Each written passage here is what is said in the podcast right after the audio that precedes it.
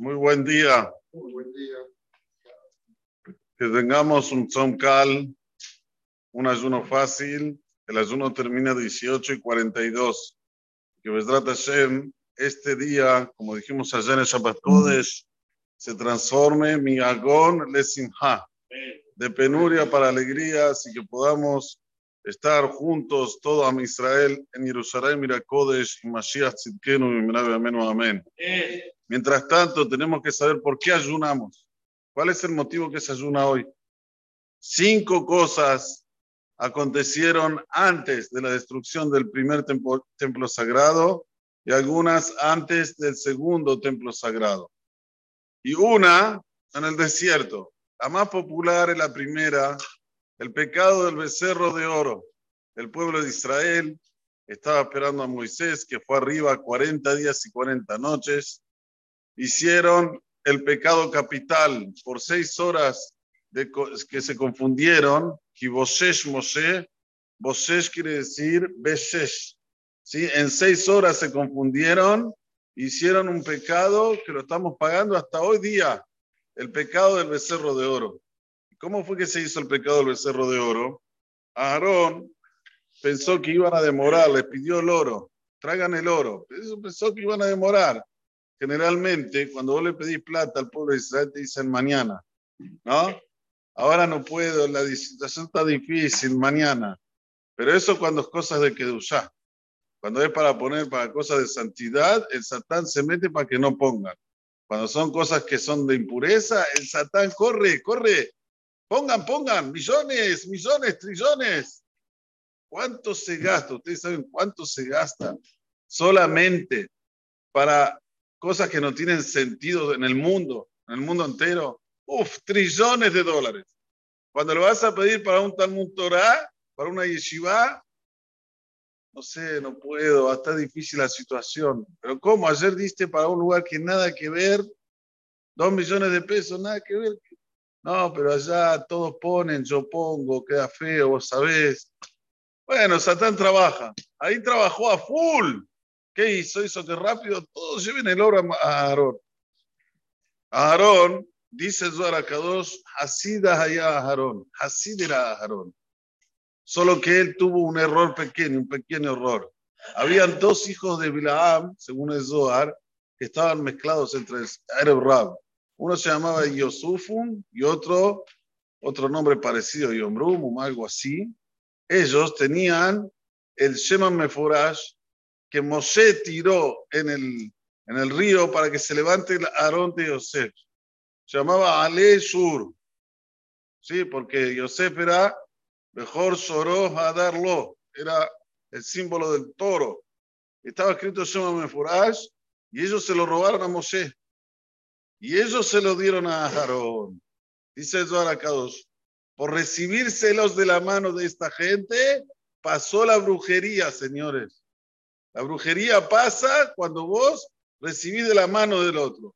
Si lo deja, si lo apoya, escuchen bien, si lo apoya y uno lo agarra, la brujería no pasa.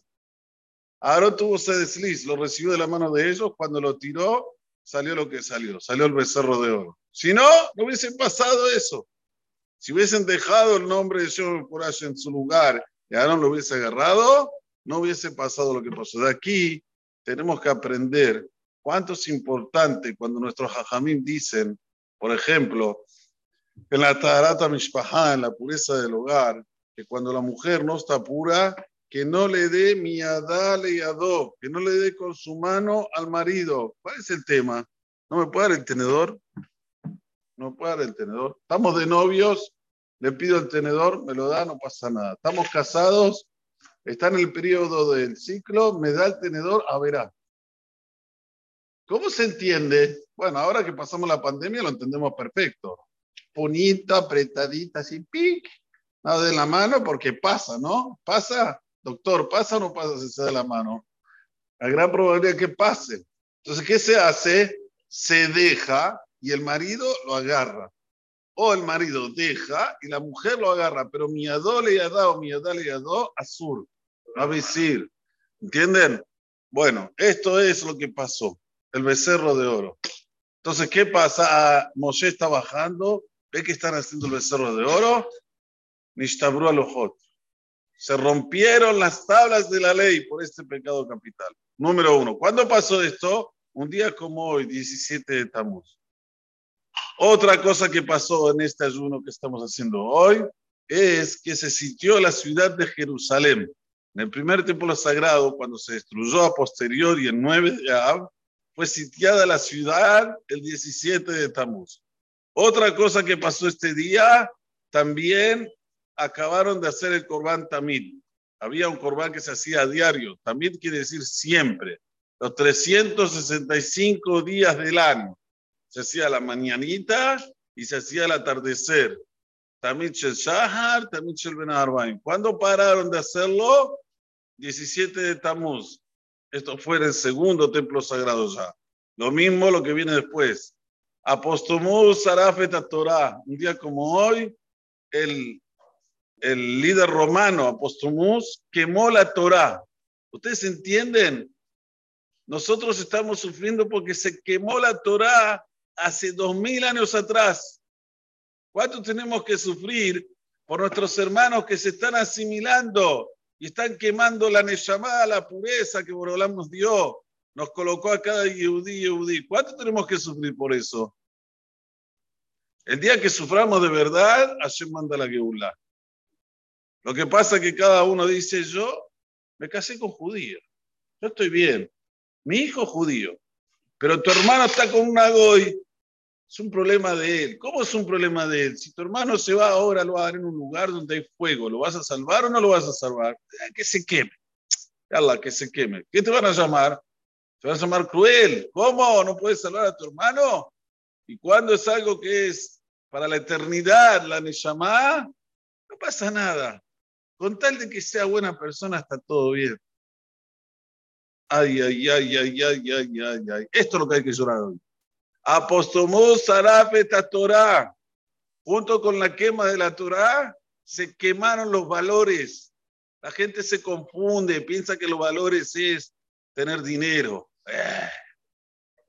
Valores es, soy una persona que aparezco en todos lados, me conoce todo el mundo, popular, dos millones de likes, estos son valores. Y lo que es valor de verdad, que es la Neshama, eh, dejan de lado. Señores, ayer me contaron, en la ORT, 30 alumnos, 30 alumnos de la ORT. Entró la morada de Torah y dijo, levanten la mano, ¿quién acredita en Dios? De 30 alumnos, ¿eh? Dos levantaron. 28 no acreditan en Dios. Estamos hablando de una escuela judía. 28 no acreditan en Dios. Maosim, ¿qué se hace? Puedes hacer dos cosas. Puedes hacer de que no conociste, que no escuchaste, que no sabes. O te hierve la sangre y empezás a trabajar. ¿Cómo es esto que no acreditan en Dios? Ya no hay que acreditar en Hashem. Ya se lo ve a Kadosh Acreditar es cuando no lo ves. Hoy se ve a Dios o no lo ven. Toda la economía mundial sobre un filo. ¿Por qué? No hay hambruna en el mundo, no hay. Baruch Hashem, hay puff, soba. Pero Dios decidió que el petróleo se tiene que irnos a cuánto, que el gas se tiene que irnos a cuánto, que en Estados Unidos tiene que haber una inflación anual de 10%.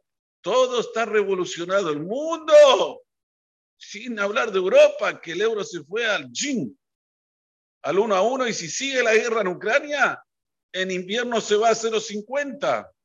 Porque nadie quiere ir a Europa que no hay. ¿Saben que en Francia 12 horas por día no hay gas? Están cortando gas 12 horas por día. Nosotros nos quejamos aquí en Argentina que no, que no teníamos luz por el norte, del sur. Allá 12 horas por día cortan el gas porque están ya almacenando el gas para el invierno.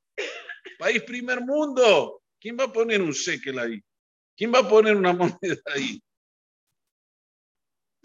Hashem está demostrando que Él es el que conduce el mundo. Ni un economista, ni un país emergente o país desarrollado, nadie, solo Él. ¿Qué hay que hacer? Hay que volcarse a Él. ¿Quién te vas a volcar? ¿A quién? ¿A Rabí Shankar?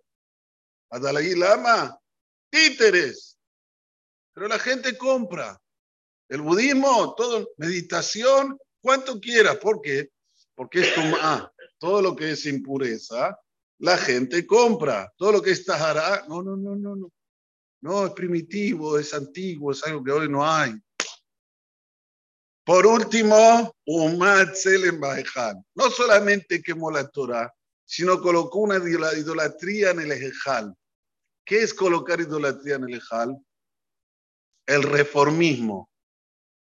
Decir que la Torah es antigua y ahora la manejo yo a mi manera de ver.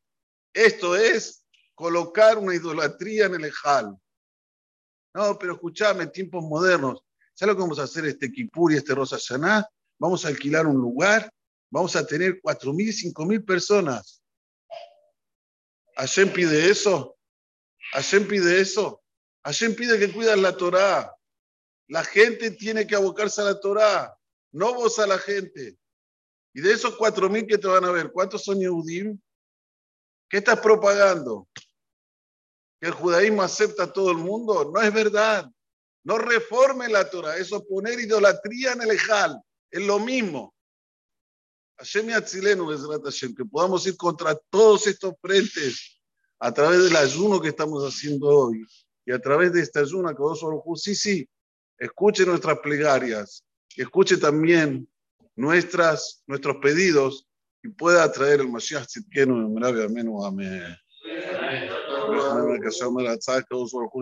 ישראל. לפיכך, ירבה להם תורה מצוות שנאמר, אדוני חפש למען צדקו, ויגדיל תורה ויגדיל